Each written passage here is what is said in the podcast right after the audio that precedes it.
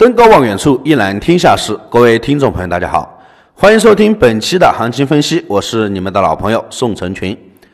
本团队专注市场动态，解读世界经济要闻，对原油、黄金有深入的研究。我会尽我所能，以我多年的研究经验，带领大家走在市场前端。可以听我以往的作品找到我。原油近段时间真可谓是噩耗连连，由于 T 界能源品种的增加，导致油价暴跌。以及全球公共卫生的影响，今年全球原油的需求恐怕会迎来二零零九年以来的首次需求上的收缩。虽然目前来看还没有出现像网络上所谈论的大规模的原油价格战的迹象，但是如果原油价格持续性的走低，各原油产出国恐怕会有一个比较大的行情调整。相关联的产业势必也会受到一个较大的刺激和影响，这已经是不容忽视的事实了。这周一，美国总统特朗普就原油暴跌事件与沙特王储通话，讨论了全球能源市场以及其他的一些问题。美国绝不允许由于沙特与俄罗斯之间石油价格战而导致的其他关联市场的动荡。试想一下。特朗普上任以来最引以为傲的就是经济的复苏，无论是美国实体经济还是股市，都在这位总统的引领下得到了一个前所未有的上升。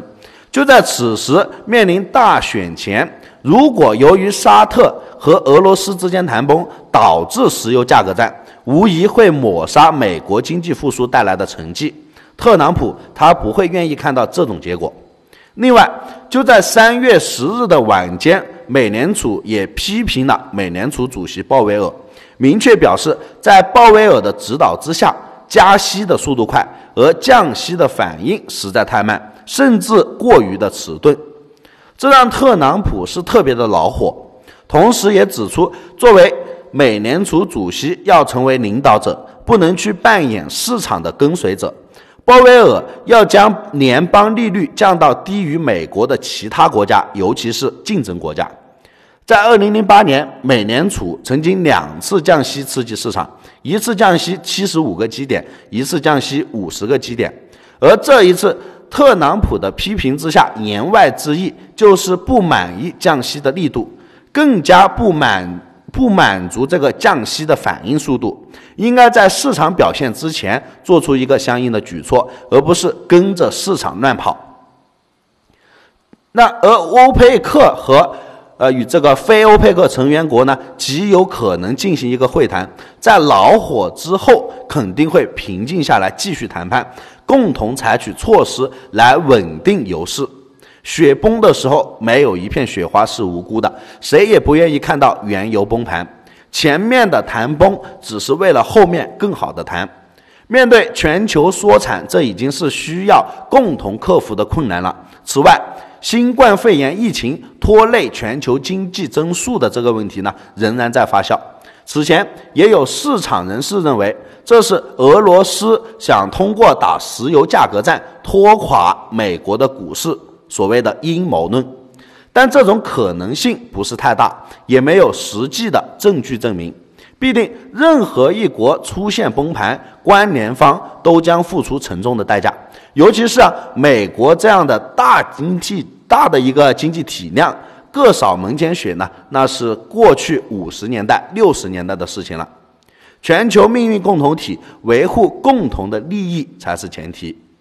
而最近网络中流传的一张图，一桶石油的价格一百九十七人民币，而一桶矿泉水的价格达到了三百五十七人民币，也就意味着现在矿泉水都比石油贵。这不是这不是一个笑话，这是事实，足以说明原油的价格已经足够低了。那向下的空间呢，也不是太大，尤其是靠近之前低点二十六美元的位置。没有人愿意看到彻底谈崩，也没有人能够承担谈崩之后带来的后果。我们看到，美国方面已经是在开始干预。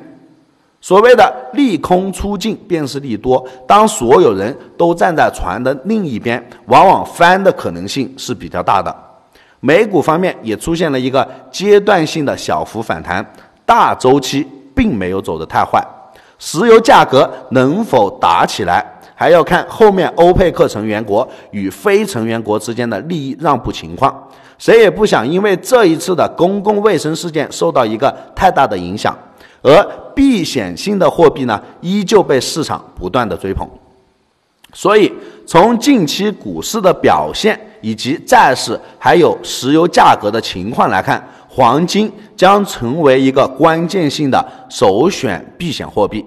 虽然中途有一些坎坷，并不是一帆风顺的单边上涨，但是调整之后的整个态势并没有发生太大的改变。在资产配置上面，还是要多倾斜。重心关键在非农数据导致的一个低点位置，有望成为本次绝地反击的一个关键点，还是以低多为主。而原油方面更倾向于靠近二十六附近的一个阶段性布局。